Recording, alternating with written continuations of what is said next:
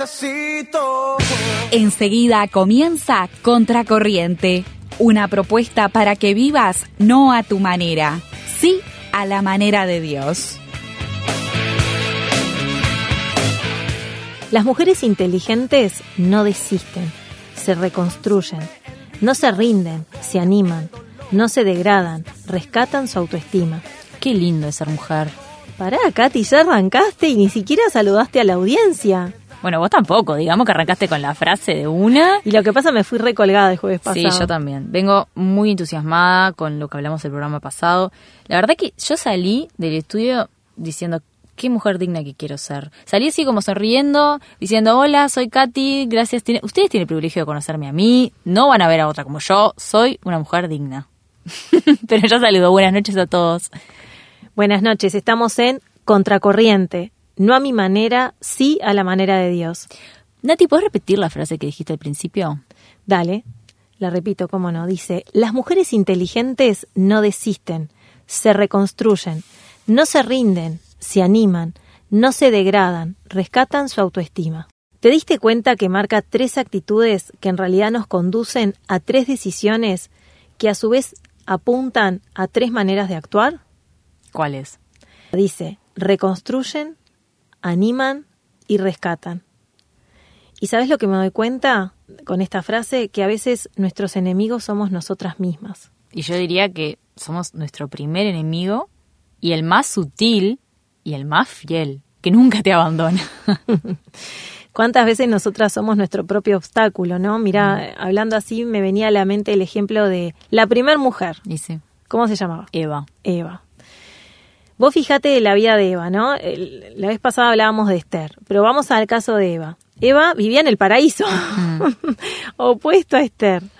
Eh, una vida sin trabajar, donde tenía todo al alcance de las manos, podía comer todo tipo de animales, árboles, fruta, una vida sin tener que sacar espinos de la tierra, no tener que estar dando vuelta, no tener que esperar que llueva, no tener que regar, todo al alcance de la mano.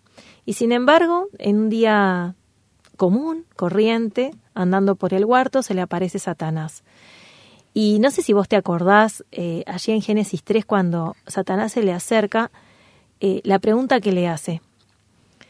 Eh, él hace un jueguito con ella, mm. ¿no? Se le acerca, yo me imagino, puedo tratar de imaginarme la escena, esa, este Satanás dándose vueltas así, observándola de lejos hasta que de golpe se le acerca y le dice, ¿no? Con que Dios les dijo. Entonces ya el hecho de ese, ¿no? Con que Dios, ya esa manera en cómo Él se, se arrima, de alguna manera está sembrando una duda mm. en la identidad de quienes eran. Porque Él está diciendo, ah, Dios les dijo tal cosa. Y, y, a veces pasa eso, ¿no? Esa vocecita que nos hace dudar de nuestra identidad. Esa vocecita que dice, ¿quién te va a querer si sos gorda? Pero escúchame, si ya estás, ya estás vieja, ¿No te das cuenta que ya no podés? Si ya te equivocaste, si sos un fracaso. Y... Nosotras igual, Nati, buscamos vivir contracorriente, como siempre hablamos en el programa. Somos mujeres inteligentes, que se animan, como dice la frase, construyen, tenemos una correcta autoestima. Y sin embargo, igual esa vocecita a veces nos, nos ataca. ¿Cómo podemos manejar nuestra personalidad cuando esa vocecita nos aparece en la cabeza? Y el secreto es la relación con Dios, Katy. Satanás la agarra a Eva sola, sola. Mm. Ella en ese momento no estaba eh, al lado de Dios, ella estaba sola. Y esas vocecitas llegan cuando nosotras nos sentimos solas, frente al rechazo social, frente a la burla, eh, que las vivimos todas, ¿eh? y desde niñas. esto empieza en la escuela, Empieza en tu familia muchas veces, ¿no? Cuando empiezan las comparaciones, que tu hermana mayor, mirá, es responsable, tu hermana menor, mirá, este, es obediente. Las comparaciones. Y, y bueno, y, vivimos en un mundo cruel. Y la escuela es cruel y nuestra familia muchas veces es cruel. Eh, y somos egoístas y la ironía, la ironía está tan instalada en nuestra sociedad. Y la burla como mecanismo de defensa entonces eso genera en nosotros quizás una falsa percepción de lo que somos realmente. Y nadie se escapa de eso. Eh, por ejemplo, te das una pregunta. Vos cuando ibas a la escuela, ¿tenías algún rótulo? Ah, la verdad, yo no, pero tenía compañeros que sí. ¿Vos? Ay, qué bárbaro. Porque yo me cansé de escuchar rótulos. ¿Cómo cuáles? Mira, cuando iba a la escuela me decían monja. Porque mi jumper, yo iba de pollera. Sí. Era jumper, ¿sabes lo que es la Sí, jumper? sí, yo usé. Jumper. Bueno, calculo que todos los que nos están escuchando saben que la jumper es como ese vestido entero, ¿no? Sí. Esa pollera entera que va desde los hombros hasta las rodillas. Y la mía era larga. Entonces, claro, lo que tendían a hacer las chiquilinas en general, remangársela, Sí. subirse la pollera, y a mí no me dejaban, entonces me decían monja.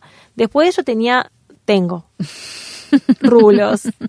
La gente no me está viendo, pero yo tengo rulos. Entonces me decían la rulo. Después tenía los dientes torcidos y me decían el conejo. Ay, qué horrible, Nati. Sí, era horrible. Yo qué sé, monja, eh, negra, me decían también, porque bueno, ese, el negro ha sido, el decirme negra ha sido como un rótulo muy, muy este. Ya llega un punto ahora cariñoso. En su Sí, momento por supuesto. De hecho, se usa en ese sentido, ¿no? Me acuerdo hace poco, este, a Cavani que, que tuvo un problema Ah, casi sí. legal, porque bueno, hoy, hoy está todo este tema del afro, de los afrodescendientes y, y bueno, pero hoy, hoy sí es más, este, uno puede percibir el sentido con el que a uno le están diciendo Tal las cual. cosas, ¿no? Pero bueno, en ese momento en la escuela era como despectivo, por decirlo de alguna manera. Arcaica, anticuada, conservadora, yo qué sé. Eh, y todas hemos padecido, ¿no? Amor por amor, por rechazo, este, y todas nos hemos sentido, supongo que más allá de los rótulos, nunca te sentiste gorda, fea o... Obvio que sí, hay días que me levanto y hoy no es mi día. El pelo no se Los arregla. granos. Las ojeras no se van con nada. Estoy gordísima por lo que comí ayer de noche. Sí, la típica. Y bueno, eh, como decíamos en el programa anterior, ¿no? La dignidad, la dignidad es el secreto, es esa relación con Dios que nos hace entender que, que no importa cómo seamos, que lo importante es que fuimos creadas por Dios. Y miren, el Salmo 139 dice que fuimos creadas en lo profundo, que Dios sabe hasta lo más recóndito de nuestro cuerpo, que fuimos hechas a imagen de Dios. Y sabés que la manera en cómo nosotras manejamos eso determina lo inteligente que somos y determina nuestra felicidad y nuestra manera plena de vivir. El tema es que no todas las mujeres somos iguales. Entonces, las personalidades cambian, depende de cómo es cada una. Y vos sabés que yo hace un tiempo descubrí un autor que escribió acerca de la mujer en un libro que se llama Mujeres inteligentes, relaciones saludables. ¿Lo conoces? Lo conozco, eh, me encanta. ese libro, le contamos a la audiencia, eh, es un autor brasilero y en ese libro habla de diferentes personalidades de las mujeres. ¿Te parece que, que le contemos a la audiencia Ay, me mejor encantaría. de qué se trata? Me encantaría, sí, pero eh, estaría bueno, este, no sé. Darle una vuelta de rosca. Sí, porque no sé si, si me acuerdo mal, pero él habla de muchos tipos de mujeres, sí, ¿no? Sí. Mira, ¿qué te parece? Yo mm, represento algunas, vos representás otras y más o menos así íbamos contando y describiendo a este tipo de mujeres. Yo me tomé la molestia de seleccionar cuatro. Está bien, sí, porque me parecía tipos. que eran muchas. Repetí el nombre del libro que está lindo, a ver si. Sí, mujeres inteligentes, relaciones saludables. Bien, Se va de la mano con la frase que hablábamos claro. el programa pasado. Sí, sí, tal cual. Bueno, eh, Bueno, dale, a ver, yo, la vamos a hacer una cosa, ahí está. Yo te hago la pregunta a ver si la audiencia se da cuenta qué tipo de mujer Dale. está. Eh, no sé, suponete que nos encontramos este en enero Dale. en la calle y entonces yo te encuentro y te pregunto, ¿qué haces, Katy? ¿Cómo estás? bien, ¿vos, Nati? Bien. Escúchame, ¿qué es de tu vida? ¿Tenés algo planeado para este año? Tengo todo pensadito. Mira, ahora la segunda quincena de enero me voy de vacaciones, ya planeé cada día lo que voy a hacer, analicé todas las opciones de acuerdo al clima, cómo iba a estar el clima, lo que iba a hacer cada día, ¿viste? Porque mucho calor, mucho frío, lluvia. Después, en, en febrero tengo un casamiento, entonces estoy con toda la, pl- la pl- planificación de eso. En marzo me voy a ir de viaje. En abril tengo ahí más o menos lo que quiero hacer, pero bueno, depende. Viste, yo soy muy organizada. Entonces yo ya de por sí ya me organizo todo, me lo estructuro bien, pero está. Bueno. Yo no sé si alguien de la audiencia se dio cuenta, pero sos una mujer analítica, Katy. Bueno, ¿qué, ¿qué es la mujer analítica, no? A ver si alguien se identifica. La mujer analítica es esa que posee una mente que analiza todo, es una mujer planeadora también. Analiza reacciones, elementos, acontecimientos, todo lo tiene bien planificado. Eh, no quiere resultados inmediatos igual. Porque saben, espera, viste que yo te dije, llegando al, al- al mes de abril más o menos, tengo, pero sabemos esperar, disfrutamos el proceso en realidad de, de, de llegar a los objetivos, pero planeamos el futuro enterito, eso seguro que sí. Em, ¿Son mujeres que en general eh, están de buen humor o...? Bueno, bueno, eh, como característica positiva, lo que, lo que tienen de bueno es que son, la verdad, intelectualmente admirables. Cautivan muchísimo por su inteligencia. Eh, y además suelen ser autosuficientes. Mm, Pero después como ya más negativo es que al ser tan planeadoras y estructuradas pierden un poco su espontaneidad. Entonces eso también hace que se limite su buen humor. Ta, me imagino, les altera. Les altera el plan y olvídate. Ta, sí, sí, lo tengo, lo tengo. Aparte pienso en Dina cuando habló de que nos gusta controlarlo todo y estoy pensando que la mujer analítica eso nos, Sí, nos sí, mata. sí, O sea, sí. es- me está generando ¿Qué ganas de llorar, Katy. ¿Qué pasa, Nati? ¿Por qué estás llorando? Porque vos sabés que estás diciendo eso y yo me estoy acordando de una película que vi que aparte hay un libro que estoy leyendo y vos sabés que la- los personajes y lo que les pasa me hace sentir eh, no sé, me acuerdo cuando era chica este y a ver, yo yo hice todo, ¿entendés? Sí. Y, ta, y me acuerdo que en la escuela que yo hacía todo bien, eh, a mí me generaba mucha angustia este lo que me pasaba y, y ta. ¿Y por eso te emocionaste? Y sí, porque vos fíjate, la escuela, el libro que estoy leyendo, la película que vi. Ah, bueno, pues claramente sos una mujer hipersensible. Esa es otra de las mujeres de las que hablan en el libro. A ver, tenés una emoción, emoción muy rica. Te emocionás por todo. Sos capaz de llorar viendo una película, escuchando una historia, leyendo un libro, te implicás hasta demasiado, te podré decir. Lo que tenés es que las mujeres así viven intensamente. Soy una Dan- enamorada de la vida. Sí, dan todo. Se entregan con toda la facilidad. Y además, aparte de que pueden ser llorosas, sin embargo tienen la sensación de que la vida es, es linda, es bella y que es corta. Así que la viven con mucha intensidad, ¿viste? De profundidad. Claro. Así como aspecto positivo, son mujeres generosas, so- tienen mucho de, hum- de humano, un gran componente humano. Y además eh, saben reconocer sus errores y pedir disculpas. También tiene que ver con la Mm, bien, sensibilidad. bueno. Pero como negativo, a veces ser muy Mm. sensible es vivir demasiado el dolor del, del otro. Claro. Se comprometen demasiado con lo que le pasa a los demás. Sufren intensamente por los problemas de los demás, pero también por los que no se presentaron todavía de ellos. Preocupándose Ay, de lo sí. que va a venir. Ta, ya, me estoy, ya me estoy pensando en, en mujeres que conozco, Katy. Es así, o, o, por ejemplo cuando alguien las ofende, eh, eso estropea tu día, tu semana, te sentís agredida, Mm. ¿no? Tal este, por lo que otro te dijo, que de repente no fue personal, Sí, sí, sí, sí. pero vos ya lo tomaste como personal. Bueno, ta, pero cambiando de tema. Ta, bueno. ¿Qué te parece lo que traje hoy al estudio puesto? ¿Qué me decís? Mira, qué lástima que la, que la audiencia no te puede ver. ¿No estoy preciosa? Sí. Estoy preciosa. Yo, yo me di cuenta que cuando entré al estudio todos me miraban. O sea, todos me miraban, me decían, ¿Te gusta eso? me encanta, me encanta llamar la atención, ¿viste? Yo siempre estoy hablando, hablando, hablando, cuchicheando, siempre digo todo lo que me pasa. Sí, de hecho hoy te la pasas hablando de las Sí, mujeres y eh, no, parás. No paro de hablar, no paro de hablar. Y otra cosa, el otro día fue un casamiento, ¿no? Fue un casamiento, te muestro las fotos de los que fueron. Mirá, Dale, a ver. Mira, mira esta con este vestido. Y bueno, mucho no me gusta. Horrible, horrible, Nati. Bueno, mirame a mí, pero- mirame a mí. ¿Cómo Sí, estaba? tu vestido está Estaba muy preciosa. lindo, la verdad Sí, que estaba preciosa. Ese peinado que te hiciste Y sí. te quedaba muy bien. Y todo se re- yo estaba siempre hablando con todo el mundo, me hice un montón de amigos nuevos. Eh, Hacía un chiste, todos estallaban de la risa, no, no sabes. La verdad que fui la estrella del casamiento. A Más que mí- la novia, te diré. A mí, a mí me parece que sos una mujer histriónica. ¿Decís? bueno, como, como hablábamos. Las conozco también, ¿eh? Las conozco. To- todas, creo que todas tenemos, toda mujer tiene algo de la mujer histriónica. Se caracterizan por ser mujeres hiperhabladoras, como te has dado cuenta, Conozco. muy comunicativas, muy sociables, pero con el tinte de que les gusta hablar mucho de los demás, pero muy poco de ellas. Eso me parece Interesante. Y les canta llamar la atención. Así como levantan el tono de voz, hacen chistes con todos, cuentan anécdotas, como que entran y alteran ya el ambiente. Te das cuenta que entró una mujer histriónica, te das cuenta. Sí, las conozco. Puedo identificar alguna. Así como rasgo positivo, lo, lo bueno es que normalmente están de buen humor, ¿viste? Claro. Y son personas divertidas, que está bueno estar alrededor de ellas porque son divertidas. Eh, como que te cambian la rutina del ambiente.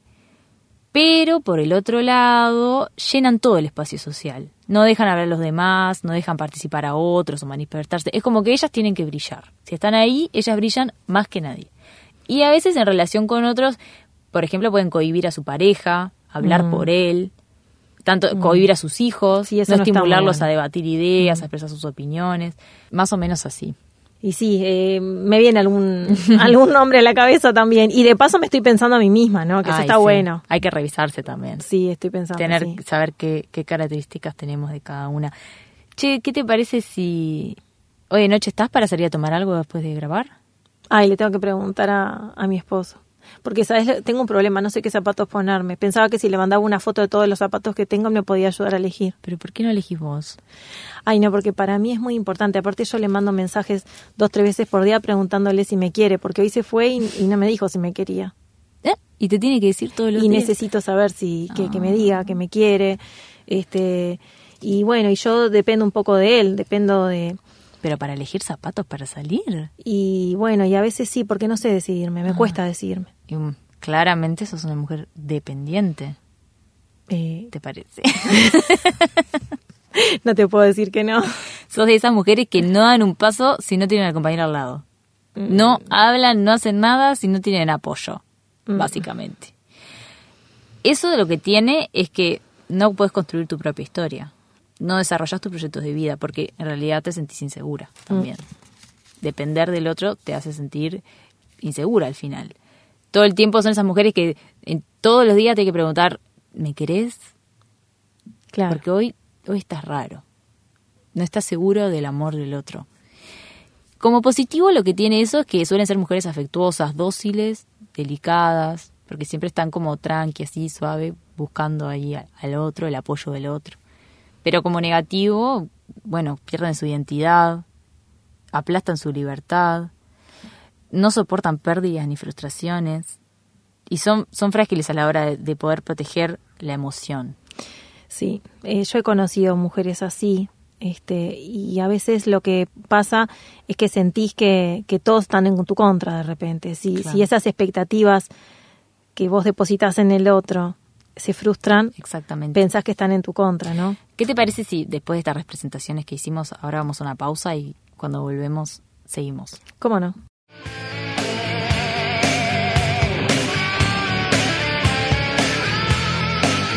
Estás escuchando Contracorriente.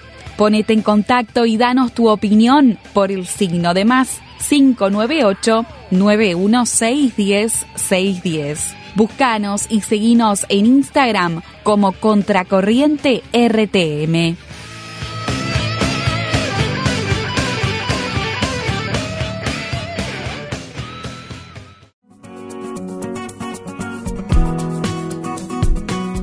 Ahora puedes encontrar nuestros contenidos en Spotify.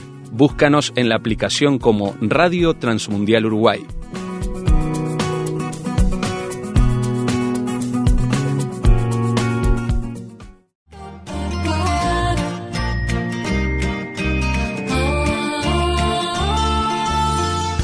...40 años, el mismo desafío. Compartir la esperanza y producir fruto que perdure. Radio Transmundial Uruguay. Sigamos sembrando juntos la semilla del Evangelio.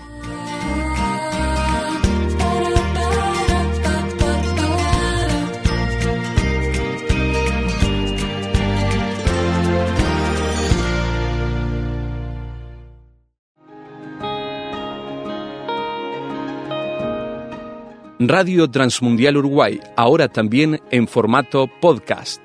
Accede a nuestros contenidos a demanda en Spotify. Búscanos en la aplicación como Radio Transmundial Uruguay.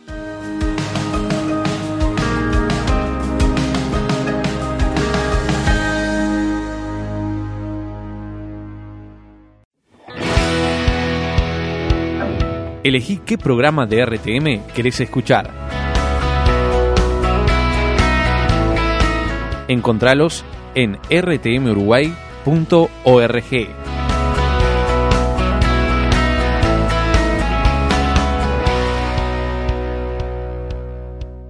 Mírate en el espejo de tu mente. Y si te miras, no tengas miedo de observar. Y si observas, sé autónoma. Reconoce tus defectos. y si los reconoces, sé analítica. No te castigues ni te menosprecies. Está siempre lista para recomenzar. Y si recomienzas, sé contemplativa. Haz mucho de poco. De esta forma te convertirás en la autora de tu propia historia. Una cosa es vivir y otra es sobrevivir. No importa tu personalidad ni tu historia. En las manos de Dios todo cambia. Se trata de entregarse a Él, de rendir tu orgullo, tus intereses a Él. Se trata de conocerlo, de saber qué espera Él de ti. Se me ocurre un ejemplo. Cuando te compras un electrodoméstico, viene con un manual. Y hay dos maneras de utilizarlo. Por un lado, por intuición, con la base de lo que ya sabes, al tanteo, ir probando y viendo. Y la otra es sentarte a leer el manual y utilizar todas las funciones y realmente sacarle el jugo a todas las prestaciones que te puede dar. Claro, sentarse a leer el manual implica varias cosas. Primero, la humildad de entender que no lo sabemos todo. Luego, dejarnos sorprender por lo desconocido y estar dispuesto a aprender algo nuevo y todo eso lleva tiempo. Yo creo que con Dios y con la vida cristiana pasa lo mismo. Requiere humildad, tiempo y conocimiento del manual. Pero obviamente que el resultado es vivir intensamente, plenamente, utilizando todas las prestaciones que nos puede dar. Katy, me encantó. Qué buena comparación la que hiciste. Pero dijiste algo muy interesante. Requiere tener la humildad y dejarnos sorprender por lo desconocido y estar dispuesto. Entonces requiere una decisión. Así es. Y requiere una acción. Nosotras elegimos vivir contracorriente. No a mi manera, sí a la manera de Dios. Segmento histórico. Datos curiosos de la historia que seguro no conocías. Bueno, estamos en este segmento que se llama Datos Curiosos de la Historia. Y en este mes de la mujer se nos ocurrió justamente buscar una mujer. Y a mí me gustaría aprovechar esta oportunidad para quitar eh, algunos prejuicios que hay acerca de la historia nacional del Uruguay. Cuando uno se pone a enseñar historia nacional, muchas veces ocurre el gesto de parte de los alumnos que dicen, ay, no, de historia nacional es horrible, mejor estudiemos Europa, estudiemos Estados Unidos, estudiemos, estudiemos las guerras mundiales. Y entonces yo les propongo viajar por la historia nacional del Uruguay con la convicción de que hay muchos datos y muchas cosas que tenemos para descubrir, para aprender. Entonces yo voy a empezar con una pregunta, Katy. Ya me estás enganchando, a ver. Sí. ¿Te gustaría tener hijos? Sí, me encantaría. ¿Te gustaría tener hijas mujeres? Ah, por favor, por lo menos una. Bueno, yo tengo un nombre para sugerirte. A ver. Bernardina. Ah, Bernardina, nunca lo había escuchado. ¿Viste? Bueno, hoy vamos a hablar de Bernardina Fragoso de Rivera. ¿Quién es ella? Bernardina Fragoso de Rivera, fíjate que ya ahí eh, su presentación va acompañado del apellido de su esposo, Ah, es de alguien. de Rivera. Fue esposa de Fructuoso Rivera. Ah, sí, a él lo conozco. ¿Conoces algo de Fructuoso Rivera? La calle. La calle. Bien, Rivera. ¿Algo más? Algo, pero no me quiero arriesgar. Mira, para quedar pegada, mejor me callo. Bueno, Fructuoso Rivera fue presidente de la República en dos oportunidades. Fue el, presi- eh, fue el primer presidente del Uruguay, que gobernó entre 1830 y 1834, y después fue presidente a partir de 1838, bueno, y después durante el proceso de la Guerra Grande.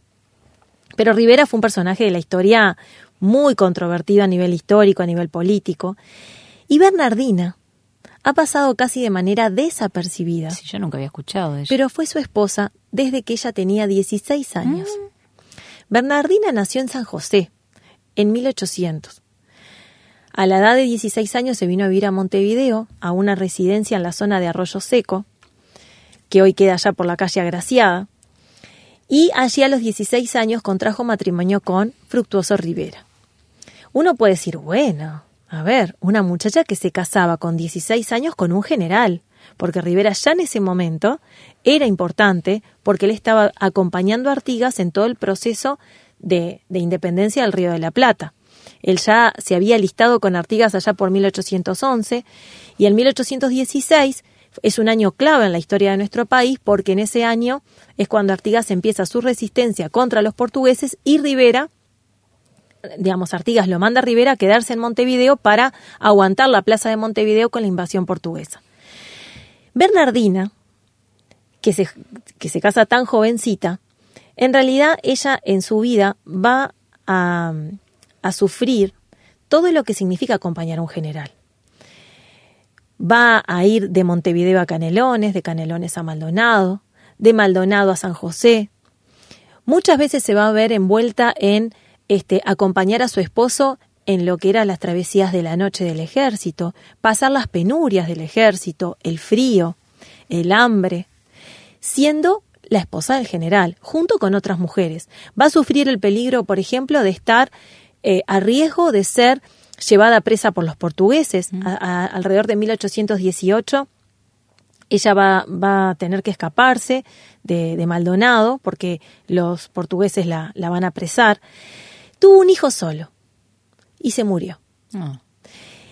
Y Rivera, que las cartas demuestran, las cartas que se mandaban entre los dos porque él pasaba mucho tiempo fuera de la casa. Es más, fue un matrimonio muy atípico porque él no estaba nunca. Entonces hay muchas cartas, de hecho hay, hay un libro que ha recopilado todas esas cartas. Este, él siempre me encanta cómo termina. En las pocas que he leído, él termina diciéndole, tu esposo quien desea verte, mm. fructuoso Rivera. Bernardina ha sido una mujer que pese a lo difícil de su situación y, que venimos hablando de esto de o sos víctima o sos heroína, mm. ella encontró en esa soledad en la que ella vivía una oportunidad de servir a otros. ¿Por qué se la recuerda Bernardina? ¿O qué es lo que se recuerda de ella? Isidoro de María, que fue un escritor y periodista que vivió a finales del siglo XIX, contemporáneo de ella, sobre todo en el final de la vida de ella, escribió un libro sobre Bernardina. Y dentro de las cosas que destaca, destaca su espíritu patriótico, su abnegación, su espíritu benéfico, dice rica en sentimientos caritativos y patrióticos. Se resalta de ella la capacidad que tenía de empatizar con el otro. Dice que la casa, la casa de Rivera en Montevideo queda actualmente en la calle Cerrito y Misiones. Es una esquina muy grande, una casa de estilo colonial que es una de las sedes del Museo Histórico Nacional. Rivera, en su amor que tenía por su esposa, le manda a construir esa casa y arriba del todo le hace un mirador porque a ella le gustaba subir al mirador y tomar el té y mirar la bahía de Montevideo. Y algunos historiadores cuentan que había niños que venían de la calle, le golpeaban la puerta diciéndoles que eran hijos de Rivera. Que bueno, vaya uno a saber, porque era un general que andaba mucho tiempo afuera de la casa. Y ella los cobijaba en su casa. Y esa es una característica. Y para cerrar, porque el tiempo avanza, simplemente decir que se la recuerda porque en la época de la Guerra Grande, que fue la, guerra civil que vivió nuestro país, una guerra muy dura, de muchos años, ella tuvo la brillante idea de abrir una sociedad filantrópica con otras mujeres de alta sociedad, pese a que ella no era de alta sociedad. Convocó alrededor de unas 15 mujeres, fundó una sociedad para atender a los heridos de esa guerra. Y esto es algo que la ha destacado en su actuar como mujer anónima, mujer eh, a la sombra de su esposo, donde solo en un año atendieron 400 heridos, donde ella estableció una presidenta, un secretario, cómo se iba a financiar esa sociedad, digamos, planeó todo y logró que 15 mujeres de alta sociedad por mes pudiesen aportar para que esta sociedad funcionara. Termina su vida enferma, el 31 de diciembre de 1863 fallece en su casa de Arroyo Seco. Sus restos hoy están en el cementerio central y como mujer de la historia nacional creo que podemos rescatar ese espíritu de amor al prójimo, de abnegación y que teniendo todas las circunstancias para ser una mujer enojada, mm. rebelde, resistente a su esposo, Isidoro de María rescata de ella y dice, siempre abnegada y a pesar de su situación precaria y de los sinsabores que habían venido amargando su vida, la caridad y la beneficencia tenían en su noble corazón una ardorosa amiga. Qué lindo. Me quedo con eso.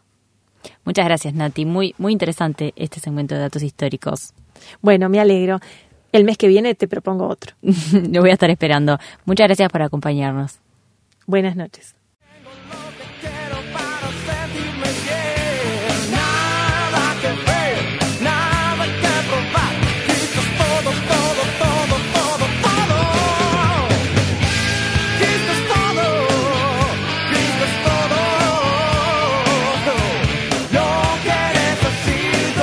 Aquí escuchaste Contracorriente, desafiándote a vivir no a tu manera, sí, a la manera de Dios.